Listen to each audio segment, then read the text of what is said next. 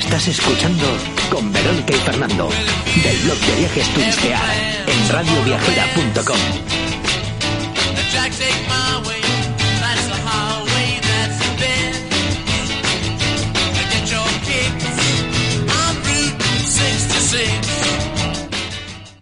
Hola a todos, bienvenidos al programa de podcast de Turistear, blog de viajes. Si es la primera vez que nos escuchas, somos Verónica y Fernando, los creadores del blog de viajes turistear.com y presentadores de este programa de radio. Nos apasiona viajar y contar lo que vemos. Nuestra forma de viajar preferida es por carretera. Y también hacemos escapadas de fin de semana, viajes más largos a otros continentes y somos aficionados a la fotografía. Disfrutamos escribiendo sobre los destinos que visitamos para contaros lo que vemos y nuestras experiencias, para que luego vuestros viajes resulten más fáciles y sobre todo los disfrutéis a tope. Así que antes de nada queremos aprovechar este podcast para agradecer a todos nuestros lectores y oyentes por su apoyo. Gracias por estar ahí, a pesar de lo que está ocurriendo estos días con el coronavirus. El turismo afronta momentos difíciles que debemos superar todos juntos, así que estamos aquí nosotros para aportar nuestro granito de arena de normalidad en el que os vamos a seguir hablando de viajes y destinos a pesar de las circunstancias. Esta cuarta temporada seguiremos con el formato de podcast cortos para que os sea más ameno. Cada podcast estará ligado a un post del blog, de esta forma los que prefieren audio pueden escuchar los podcasts y los que prefieren leer y ver fotos pues tienen el blog. Cuéntanos en los comentarios del blog o de la app donde nos estés escuchando si este formato te gusta. ¿Qué prefieres más, podcast o post? Y bueno, pues esta temporada pues nos vamos a centrar prácticamente en Francia. Eh, hace más de un año que vivimos aquí y bueno, pues la verdad es que estamos súper contentos de vivir aquí y queremos contaros pues cuáles son los lugares que hemos ido conociendo, además de París, sobre el que os van a caer hoy dos podcasts. Bueno, no solo hoy. O no solo hoy, os va a caer uno y, probablemente el siguiente, pues el que, que venga va a ser también de París. Pero también nos vamos a hablar de otros lugares, quizás no súper conocidos, pero ideales para los amantes de los road trips. En el podcast de hoy vamos a hablar sobre cómo organizar y planificar tu viaje a París. Esta ciudad es enorme y necesita, además de una buena planificación, un buen itinerario para hacerte una idea de todo lo que hay para visitar. De esta manera podrás priorizar tus visitas y ver todo lo que te apetece. Nosotros la verdad que ya hemos ido cinco veces. Sí. Así que, bueno, pues algo hemos aprendido sobre esta ciudad y, sobre cómo organizarse para ir a París, porque París es gigantesca. Entonces eh, tiene tanto para ver que si no te organizas un poco...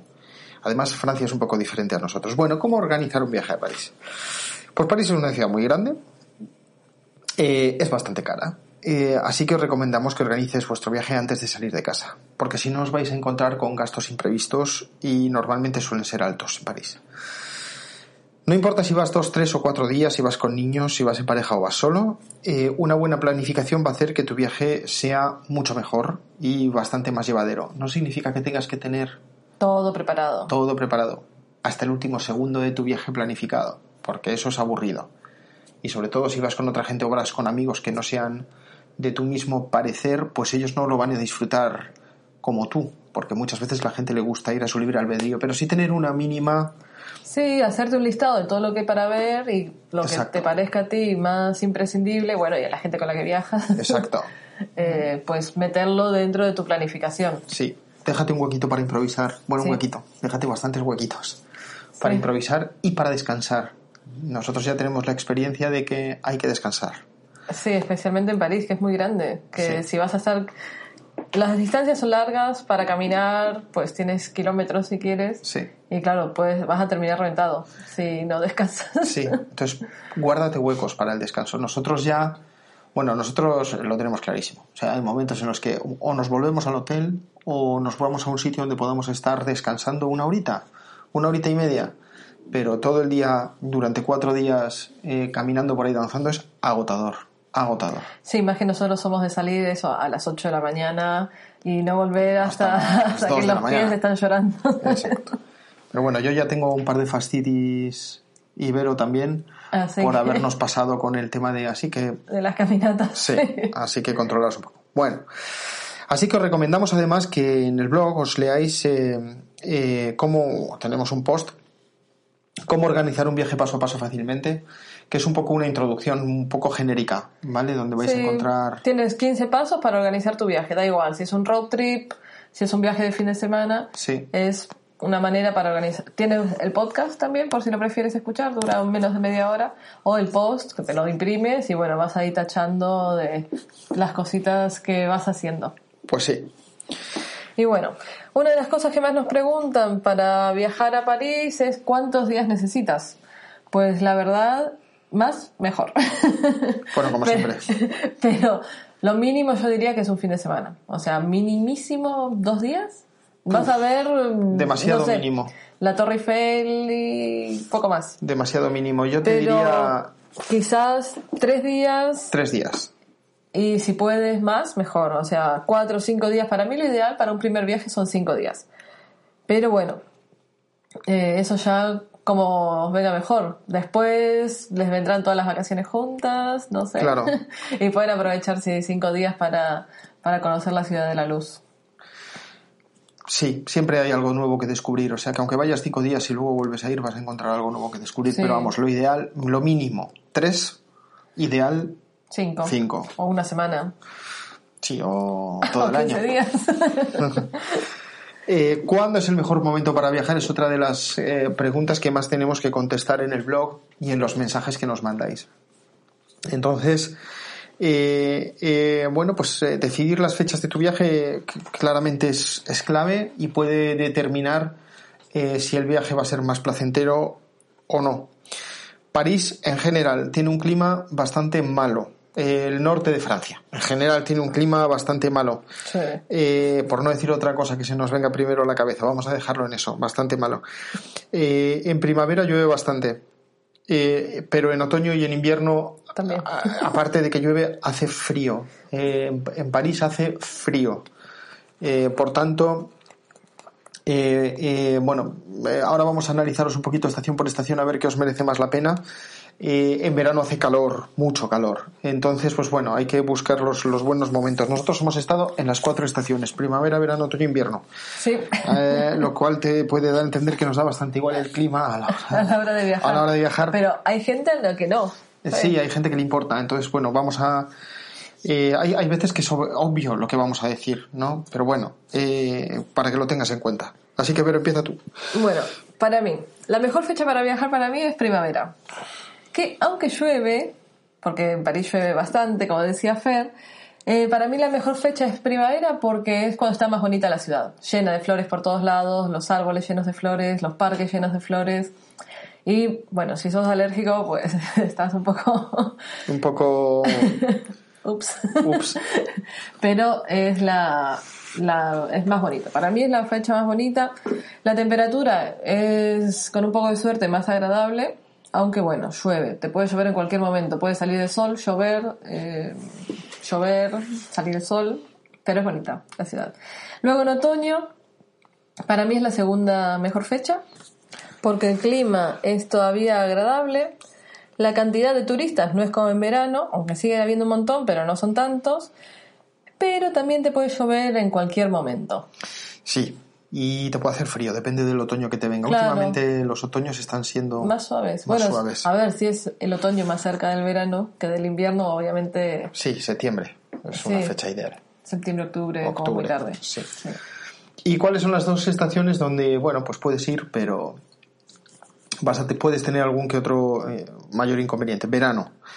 Verano, la grandísima ventaja que tiene el verano es que París está vacío. Mm, Bien difícil va a ser que te encuentres con un parisino en verano. Nosotros, a mí fue lo que más me gustó. Era súper fácil ir a todos los sitios, era súper fácil aparcar, porque además en aquella íbamos con coche. Eh, es una ciudad que va a estar tomada por los turistas, pero que visitable, visitable. No es una masificación terrible.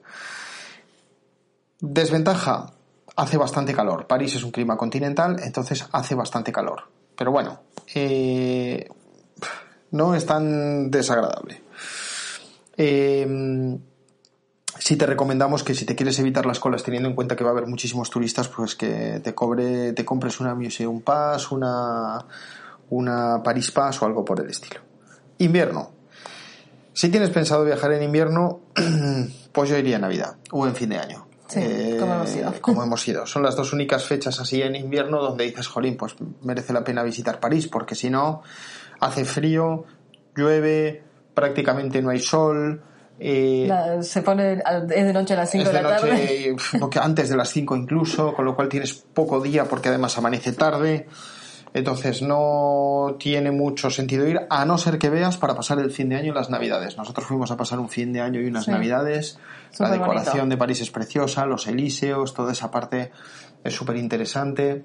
Fuimos además eh, el mismo año que se había producido el Sí. atentado del Bataclan. Entonces había una atmósfera en el aire diferente porque era una, una, un- una ag- aglomeración de personas muy importante. Entonces, pues bueno, había una- muchos sentimientos en la gente, estuvo muy bonito. Sí. Pero, pero vamos, que en general París en fin de año está súper bien y cenamos allí por Sí. poco dinero en el fondo. No salió ver, excesiva. para ser París en fin para de ser año. París en fin de año. ¿Eh? Sí. ¿Eh? Claro, claro. Así que... Pero es, es muy bonito, la verdad que sí, la decoración, las luces, los mercados, no sé, Sí. muy bonito.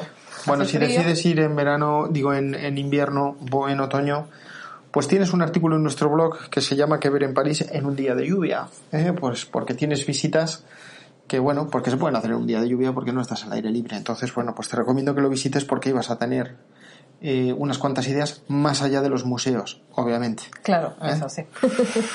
bueno, a ver, vamos a, a un tema importante. ¿Cuánto dinero necesito para ir a París? Como sabemos, París no es una ciudad barata, pero si vas con el presupuesto ajustado, te cuento más o menos cómo podés ahorrarte un poco de dinero. A ver, presupuesto que necesitamos para viajar a París. Primero, el alojamiento. Esta es la partida más grande de tu presupuesto en París, aunque hay varias formas de reducirlo casi a cero. En el post eh, del blog eh, tienes uno que se llama Alternativas de alojamiento y vas a encontrar ahí un montón de formas para eh, alojarte no solo en París, sino alrededor del mundo por poco dinero o casi nada.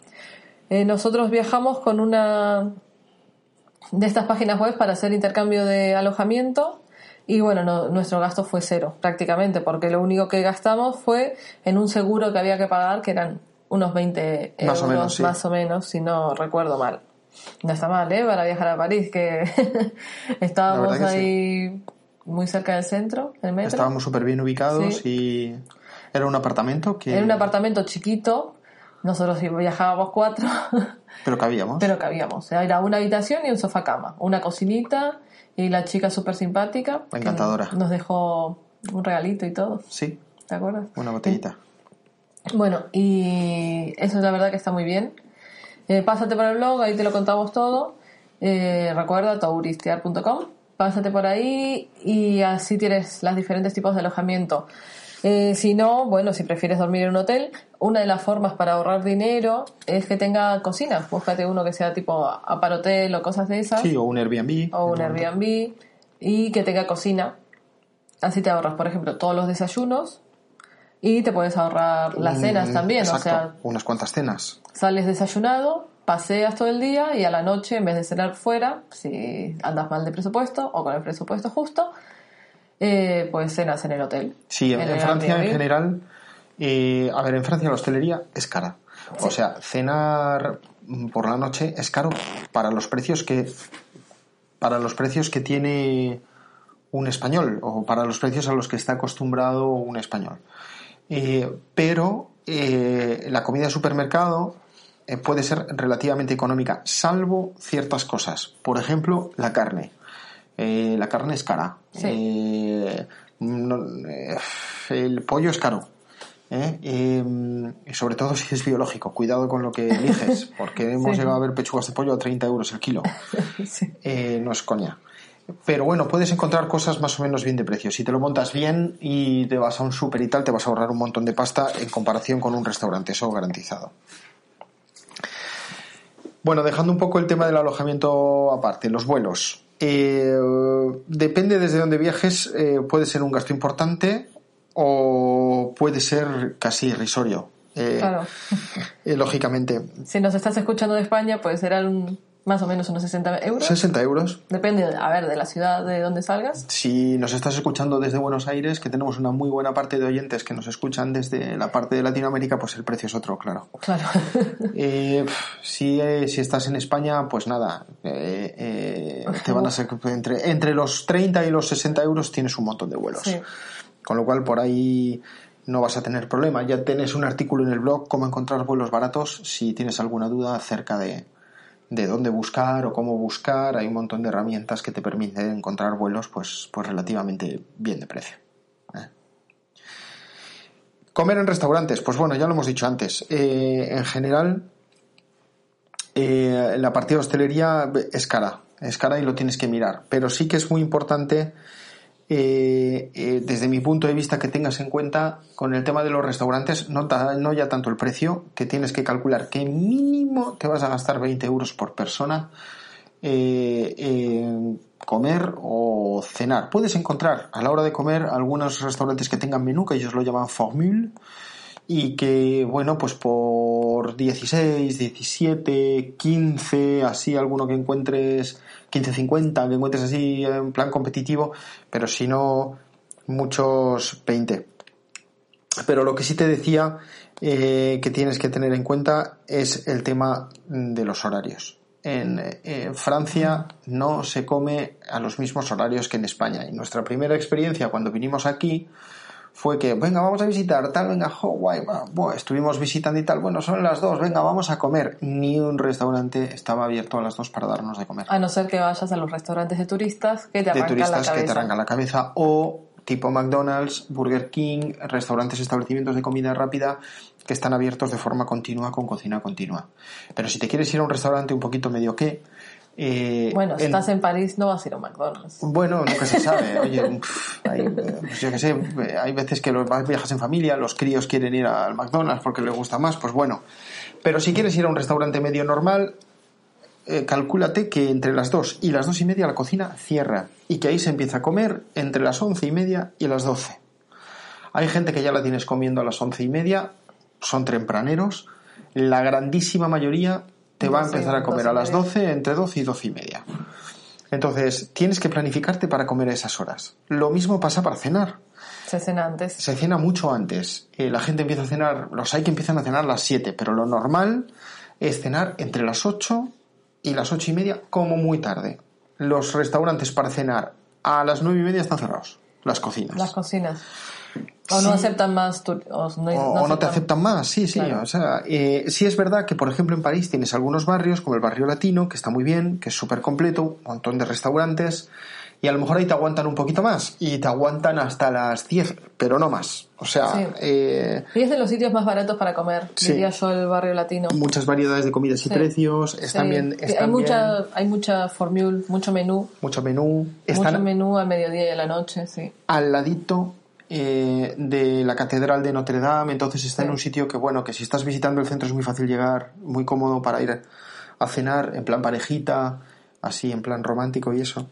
Y una de las cosas para poder ahorrarte dinero en los restaurantes, que por ahí piensen que es de rata, pero aquí se toma mucho Y se hace agua de- mucho. y tomar agua de grifo, pedir agua de grifo, una botella de agua de grifo y te la, hay muchas veces que te la traen sin que pidas, sin que la pidas y en otros te preguntan qué vas a beber y tú pides una botella de agua. Sí, sí. Y nadie te mira mal ni, ni nada. Ni nada. Mira, a nosotros nos ha pasado ir cuatro personas a un restaurante en Francia, en París, pedir botellines de cerveza, Sí, porque aquí somos más listos. porque nosotros íbamos a la española.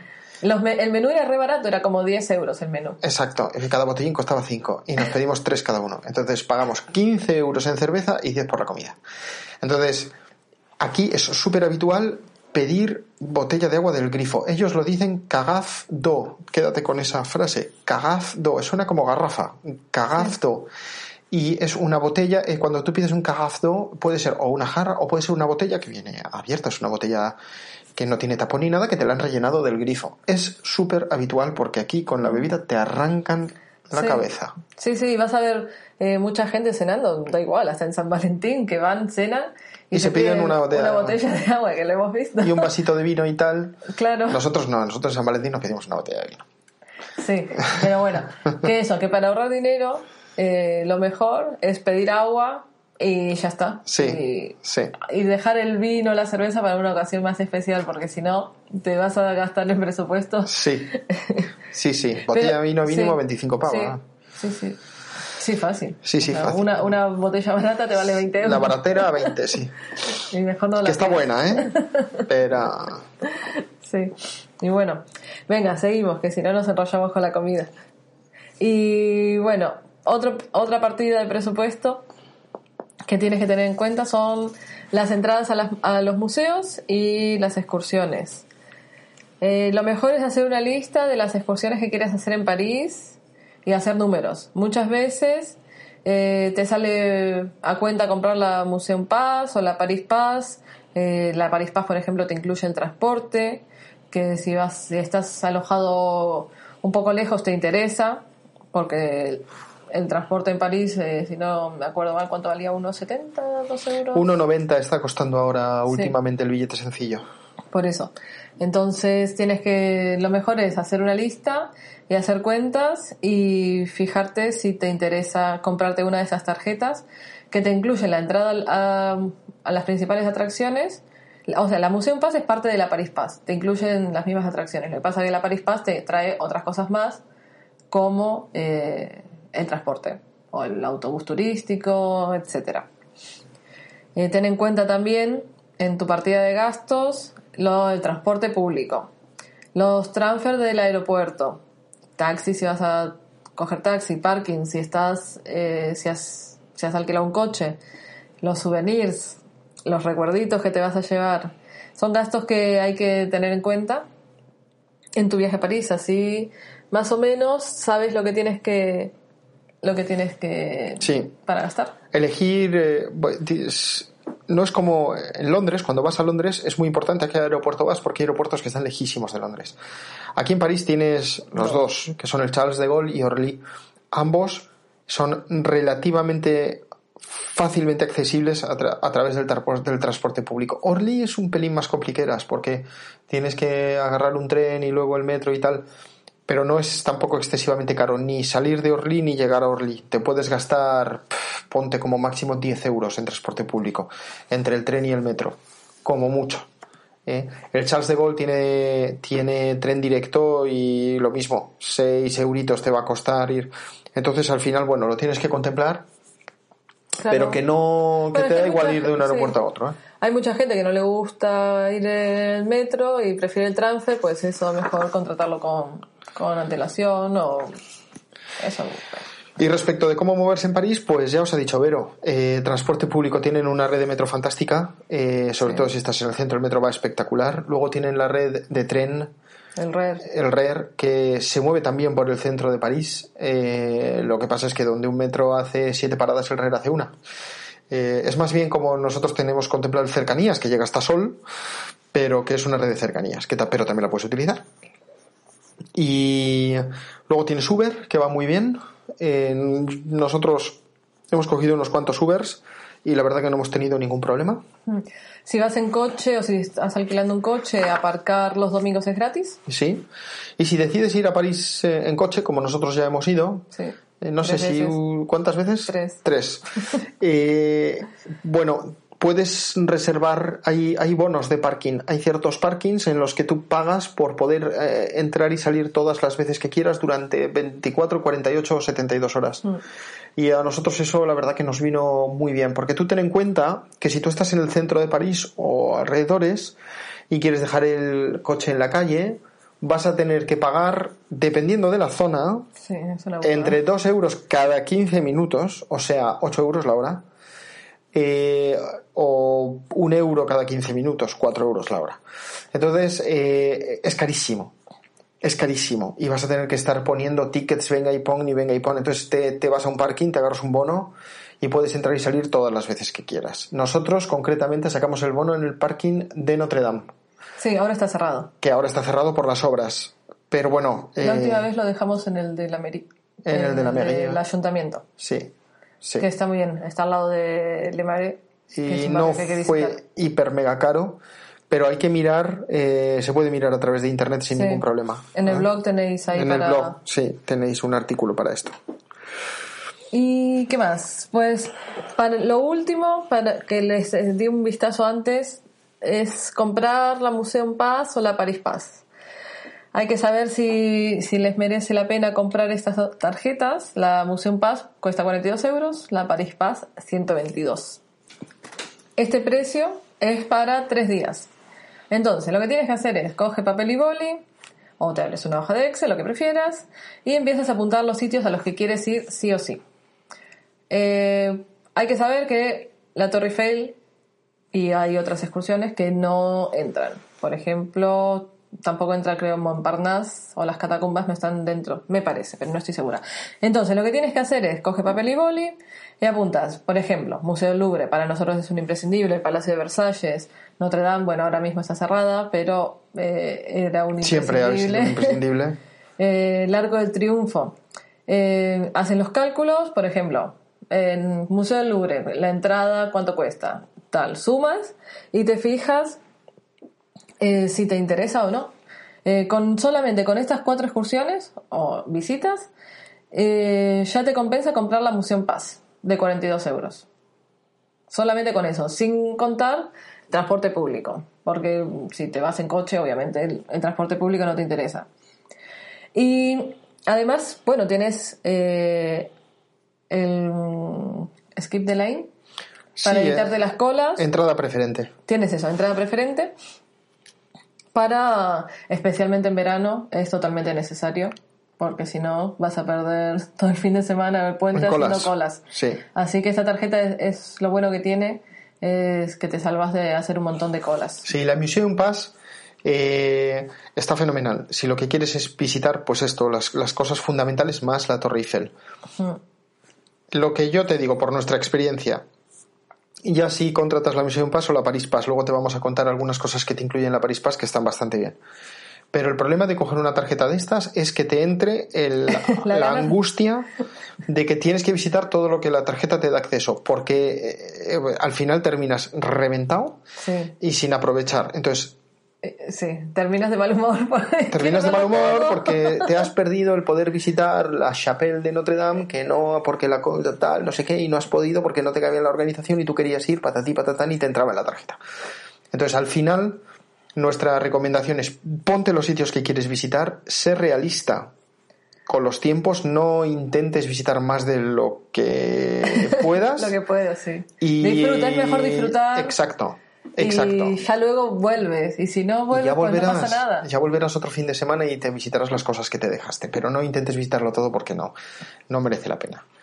Eh, la Paris Pass, pues para que lo sepas, te incluye una cata de vino De una hora. un crucero por el Sena, el transporte público por la ciudad, Un día de bu- del bus turístico. el bus turístico, muchos museos y Bueno. muchas atracciones que la Museum Pass no, no acepta.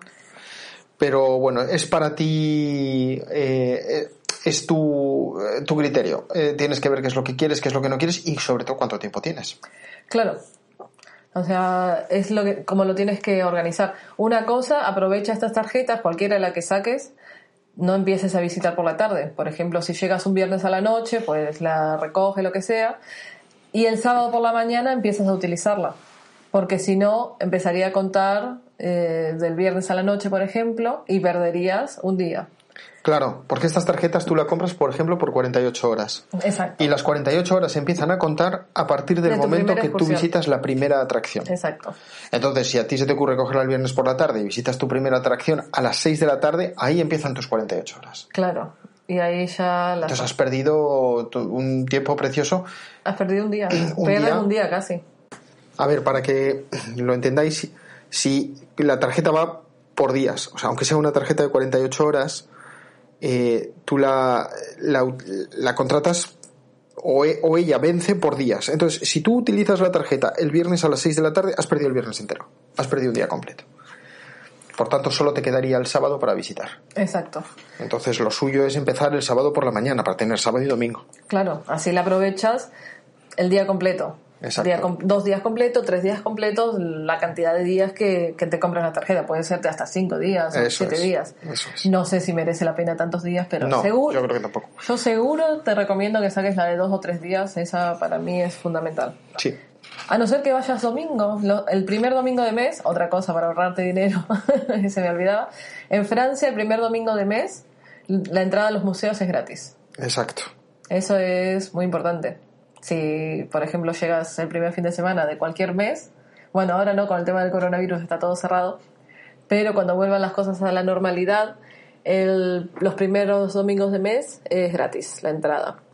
Así que te ahorras pues un montón de pasta. Pero las colas son infernales. Interminables. Sí, cuenta, por ejemplo, que va a ser solamente a Louvre, por ejemplo. O como fuimos nosotros la última vez que fuimos al Orsay. Nosotros fuimos al Museo de Orsay y ahí sí os puedo decir.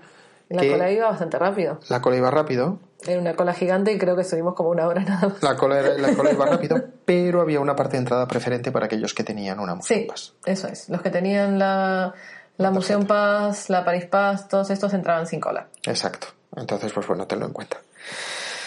Y poco más, te recomendamos que visites nuestro artículo de excursiones imprescindibles en París y que ver en París en cinco días, aunque os vamos a hacer un podcast. Sí, para la semana que viene. Para la semana que viene sobre qué ver, qué visitar, qué merece la pena, qué no en París. Qué ver en cinco días en París para tu primera visita. Intentaremos hacerlo en media hora, no sé si lo conseguiremos, pero lo vamos a intentar. Bueno, vamos a intentarlo.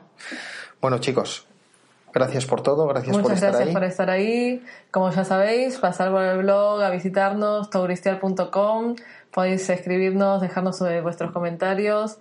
Eh, sabéis, podéis encontrarnos en redes sociales. Somos arroba tauristiar en Pinterest, Instagram, Twitter, Facebook, de donde queráis encontrarnos. Y hasta la semana que viene. Muchas gracias por estar ahí. Hasta la semana que viene.